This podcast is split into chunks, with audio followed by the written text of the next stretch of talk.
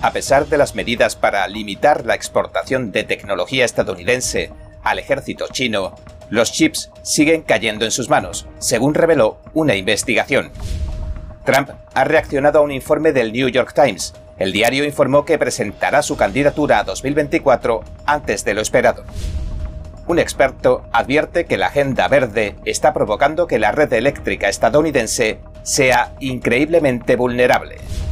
Los sheriff de Texas están sufriendo a diario los efectos de la crisis fronteriza en sus condados y han lanzado una sombría advertencia. China ejerce cada vez más influencia en los Estados Unidos de manera encubierta, pero ¿cómo de cerca ha llegado con sus tácticas subversivas a tu ciudad y al gobierno de tu localidad?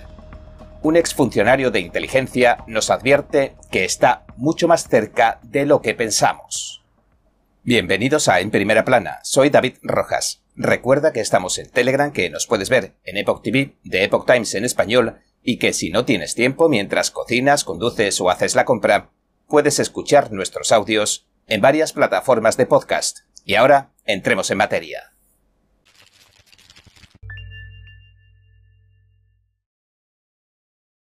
A pesar de que hay medidas que limitan la exportación de tecnología estadounidense al ejército chino, los chips que diseñan las empresas estadounidenses siguen cayendo en manos del Ejército Popular de Liberación. Esto afirma un informe del Centro de Seguridad y Tecnología Emergente de la Universidad de Georgetown. El organismo examinó más de 66.000 registros públicos de compras del Ejército Popular de Liberación del gobernante Partido Comunista Chino los documentos datan de un periodo de ocho meses, comprendido entre abril y noviembre de 2020. Los investigadores identificaron 97 chips únicos de inteligencia artificial de alta gama que el ejército chino encargó. Casi todos los diseñaron las empresas estadounidenses Nvidia, Xilinx, ahora AMD, Intel y Microsemi. Los investigadores no encontraron ningún registro público de compras de chips de inteligencia artificial de gama alta a empresas chinas como HiSilicon o Huawei. Estos chips de inteligencia artificial son componentes muy valorados en los planes del Partido Comunista Chino, que apuntan a dominar el mercado mundial del diseño y la fabricación de inteligencia artificial, y a dotar con inteligencia artificial a su ejército. Pero pese a que el Partido Comunista Chino ha invertido decenas de miles de millones de dólares en su propia industria de semiconductores, según el informe, las empresas chinas carecen del conocimiento intrínseco y del equipo especializado. En otras palabras, no pueden alcanzar el nivel de diseño de las empresas de Estados Unidos. Y en cuanto a la fabricación, Samsung de Corea del Sur y la taiwanesa Semiconductor Manufacturing Company, TSMC, siguen siendo los titanes de la fabricación mundial de semiconductores. Para obtener los chips que ha diseñado Estados Unidos, el PCC ha eludido las limitaciones que imponen los recientes controles de exportación de Estados Unidos. La administración Trump creó y la administración Biden ha mantenido controles para restringir las exportaciones de tecnología a usuarios finales militares en China. Sin embargo, estos controles de usuario final no se aplican a los artículos fabricados fuera de Estados Unidos, y dado que la mayoría de los chips de inteligencia artificial se fabrican en Corea del Sur y Taiwán, Después de diseñarse en Estados Unidos, los controles a los usuarios finales en China no funcionan. Además, ninguno de los siete intermediarios chinos que ordenaron los 97 chips de inteligencia para el ejército del régimen chino se encuentran en la lista negra del Departamento de Comercio, aunque no es de extrañar, porque según investigaciones previas del Centro de Seguridad de Georgetown, solo algunos de los proveedores de inteligencia artificial del ejército chino se nombran en las listas claves de sanciones y control de exportaciones de Estados Unidos. Y algunos de estos intermediarios chinos que proveen al ejército chino como Seton Holly incluso son distribuidores autorizados de chips estadounidenses. Además, la estrategia de fusión civil-militar del Partido Comunista Chino está haciendo casi imposible que los reguladores estadounidenses distingan entre usuarios finales militares y no militares en China, según los investigadores, el ejército del Partido Comunista de China emplea empresas tapadera para obtener todo cuanto necesita. A día de hoy China representa el 25% del consumo mundial de chips de inteligencia artificial, según el informe. Así que los investigadores sugieren que habría que proporcionar a las empresas estadounidenses alternativas viables al mercado chino. La ley Chips for America de 2022 también ofrece importantes incentivos para que las empresas de semiconductores construyan instalaciones de fabricación en Estados Unidos. El expresidente Trump ha reaccionado a un informe del New York Times. El diario informó que presentará su candidatura a 2024 antes de lo esperado. El 45 presidente de los Estados Unidos respondía a la noticia que publicó el diario neoyorquino el viernes. Calificó con rotundidad el informe de noticia falsa sin entrar en detalles. El medio aseguraba que se disponía a presentar su candidatura oficial a 2024 antes de las próximas elecciones legislativas que tendrán lugar en noviembre. Trump replicaba al día siguiente en su plataforma Social Truth diciendo 12 victorias y 0 derrotas esta semana. Mary Miller ganó contra todo pronóstico. 33 a 0 en Texas y 132 a 7 en este ciclo. Nunca ha habido nada como nuestro respaldo. Y el fake news New York Times escribe que podría anunciar mi postulación presidencial antes de tiempo porque no me ha ido bien con mis respaldos. En realidad, lo estoy haciendo mejor que nunca, batiendo todos los récords. Estamos tratando con gente muy enferma y mala en los medios que dan noticias falsas. Trump también señaló que en las encuestas supera a todo el mundo por un amplio margen. El New York Times, de tendencia izquierdista, por su parte, informaba a última hora del viernes de que el expresidente, que ha montado un imperio empresarial descomunal y llevó a Estados Unidos a una etapa de prosperidad bajo su mandato, había tomado la irreflexiva e impulsiva decisión de presentar antes su candidatura en las redes sociales sin avisar ni siquiera a su propio equipo tan pronto como este mes, la noticia había preocupado, supuestamente, tanto a sus asesores como a algunos republicanos. Sin embargo, este presunto intento de generar discordia en las filas republicanas y entre los votantes podría haber errado el tiro. Trump ya había dejado claro que en caso de presentar su candidatura presidencial, no lo haría antes de las legislativas de 2022, debido a las leyes de financiación de campaña. Y el New York Times acabó mencionando el asunto. Aseguró que si Trump anunciaba antes de las elecciones de mitad de mandato su candidatura presidencial a 2024, no podría tocar ni uno solo de los 100 millones de dólares, según dijo, que tiene aparcados en su comité de acción política. Un experto advierte que la agenda verde está provocando que la red eléctrica estadounidense sea increíblemente vulnerable todas las regiones de Estados Unidos podrían correr el riesgo de sufrir importantes cortes de energía este verano. El motivo. Las empresas se apresuran a cambiar a fuentes de energía no fósiles y no nucleares. Daniel Turner, fundador y director ejecutivo de Power the Future, le dijo a Fox News el 4 de julio lo siguiente. Creo que todo el país es increíblemente vulnerable porque todo el país se enfrenta a una enorme escasez de energía y no creo que haya ningún lugar que sea realmente seguro. El experto dijo que los estados que han cedido a la presión para cambiar a fuentes de energía verde, incluyendo la eólica, la solar y la hidroeléctrica, podrían sufrir este año, y añadió Las zonas del país que más me preocupan son las que ya tienen debilidades inherentes. Texas, California, Nuevo México, Nueva York y toda Nueva Inglaterra son zonas cuyas políticas y decisiones políticas han debilitado su red eléctrica. Y continuó explicando que tanto otros países como los estados de Estados Unidos, que han impulsado los mandatos de energía verde mediante la acción gubernamental, no han tenido éxito, y agregó.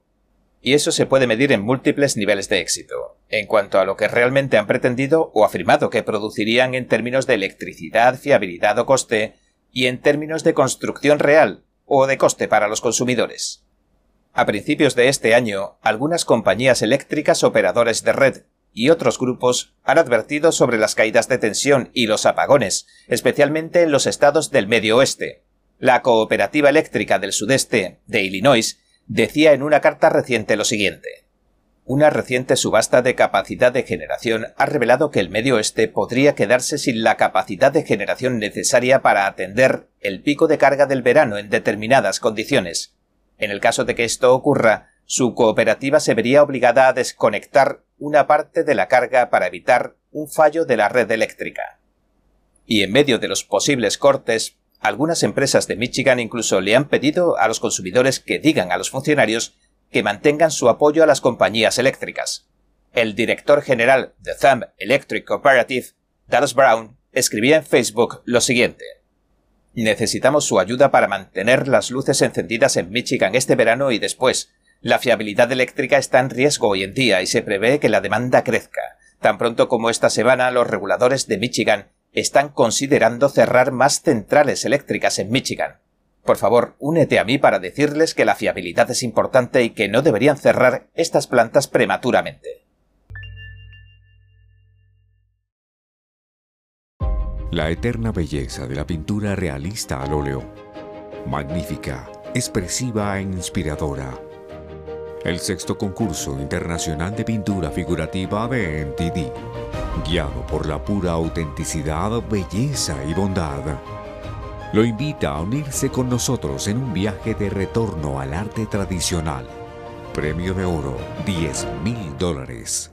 Para más detalles, visite oilpainting.ntdtv.com.es.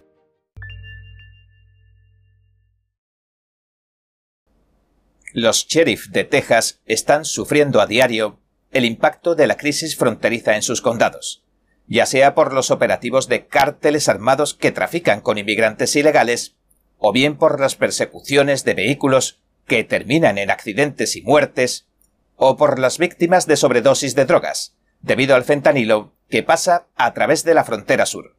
El sheriff de Goliath, Roy Boyd, se encuentra en un condado entre McAllen y Houston, un importante corredor de transporte de inmigrantes ilegales y mercancías ilícitas a 200 millas de la frontera de Texas y México. Aunque lleva 29 años en la región, dijo que nunca había visto una crisis fronteriza tan grave, ni una delincuencia tan terrible en la frontera. Boyd le confesó al Epoch Times que no le ve un final a todo esto. El sheriff supervisa 16 lugares que controlan los cárteles en su condado. Aunque actualmente están inactivos, se usaban para esconder a los inmigrantes ilegales en su camino hacia Houston. Hoy la mayoría de los inmigrantes ilegales llegan directamente a la ciudad. Boyd le dijo al Epoch Times lo siguiente.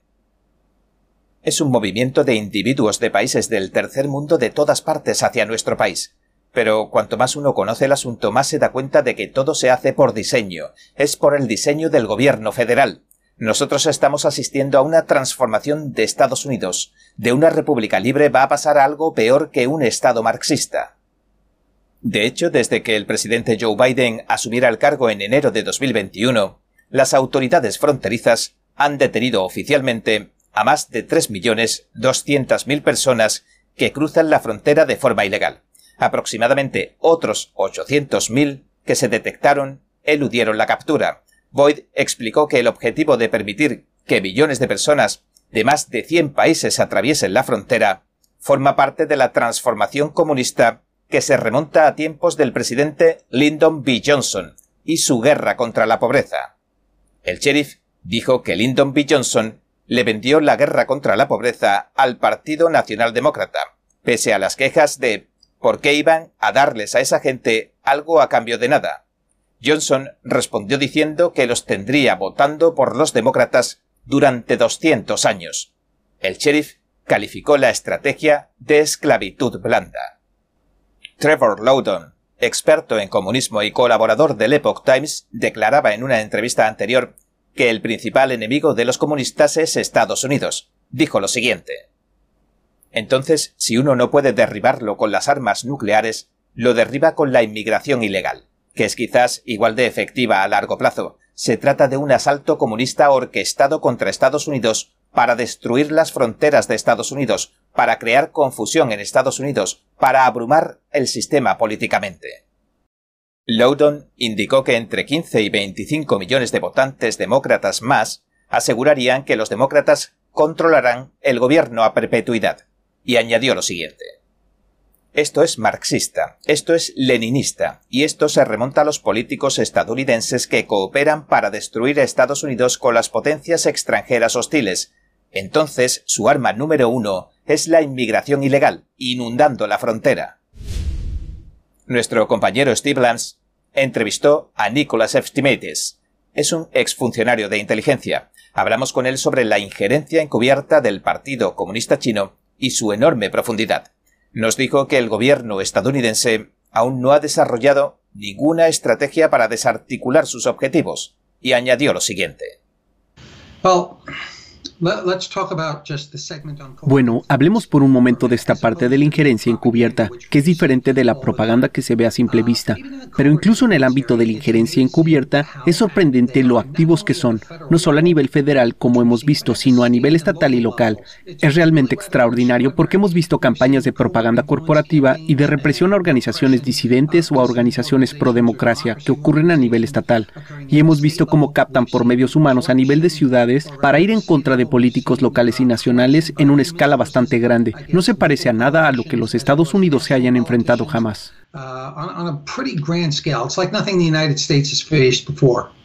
Nos resultó muy fascinante la revelación y que mencionara los niveles federal, municipal y estatal. Le preguntamos, ¿intenta el Partido Comunista Chino ejercer influencia, por ejemplo, sobre los miembros del Congreso y sobre su personal, y por lo tanto influir en la política? Y si es así, ¿Cuál es su modus operandi? Uh, sí, de hecho puedo remontarme hace 30 años, cuando estaba en una sala con congresistas y empresas estadounidenses. Ya hablaban de que los chinos les presionaban para que contactaran a sus representantes, y esto sigue siendo así. Así que vemos que el Partido Comunista Chino juega a correlarlos, es decir, van reclutando académicos, reclutando empresas, políticos, organizaciones, organizaciones cívicas y empresariales, y los acaban acorralando, porque en realidad estamos viendo que el juego les funciona. Esta táctica se remonta al periodo de los estados en guerra, pero usando esta estrategia en realidad consiguen rodear a su objetivo político, de modo que pueden manipularlo y pueden empujar a esa persona para que influya en el Estado-nación de una manera que beneficie al Partido Comunista Chino. Ahora, esta empresa de redes sociales de China, TikTok, de la que informamos ampliamente ayer, es una de las más populares del mundo entre los jóvenes. Le recordamos que la administración de Trump trató de prohibirla y le preguntamos por qué resulta tan peligrosa. Eh, bueno, esta es una pregunta interesante. La campaña de recolección de China, así es como nos gusta llamarla, es una campaña que se dirige a toda la sociedad, así que es masiva. Y según la Ley de Inteligencia Nacional de China de 2017 y las regulaciones de su implementación de ese mismo año, cualquier organización tiene que proporcionar lo que le pidan los servicios de inteligencia de China, tiene que contribuir con ellos, tienen que apoyarlos siempre que se lo pidan. Así que la cuestión es que cuando se obtiene información personal sobre la gente, sus hábitos de visualización, sus gustos, sus aversiones y ya sabes, sobre las cosas que se dicen sobre ellos, ¿puede esto resultarle útil a un gobierno? ¿Puede convertirlos en un objetivo? Sí, absolutamente. Puedes dirigir campañas para influirles políticamente, así es como se hace. Puedes contactarlos con el fin de usarlos para algún tipo de actividades de espionaje o actividades de recolección, sí. Puedes tratar de recopilar la tecnología o puedes encontrar esa información a la que tal persona tiene acceso. Y eso es solo su punto de partida, puede ir más allá de la tecnología. A un servicio de inteligencia esto le puede parecer una cantidad masiva de datos y en realidad es una cantidad masiva de datos sobre los jóvenes, pero se puede tamizar a través de la inteligencia artificial en la que China ha hecho un trabajo trabajo fenomenal y luego se convierte en datos de usuarios que se pueden usar para ejercer influencia y posiblemente para el espionaje. Entonces, le preguntamos, ¿cuál es la manera de ganar esta batalla o de luchar en esta guerra? Bueno, esa es una muy buena pregunta y eso es un problema porque el gobierno de Estados Unidos aún no ha desarrollado ninguna estrategia y nuestros aliados tampoco. Aún no han articulado o entendido sus objetivos. ¿Dónde sitúan la relación con China dentro de 10 años? Esto le he preguntado a muchos altos funcionarios y no lo saben. No tienen buenas respuestas. Y la estrategia comienza con ese enfoque, entendiendo dónde quieres estar, ya sabes, con China dentro de 10 años. Así puedes cortarlo. Quiero decir, hemos demostrado que no es algo viable. Hay que hacer una serie de cosas, desde la legislación hasta el comercio, pasando por el trabajo de contrainteligencia, las actividades criminales o simplemente educar, ya sabes, a los que tenemos en el país, invitados como académicos y estudiantes. Así que sería un enfoque múltiple con una estrategia unificadora y en una sola dirección.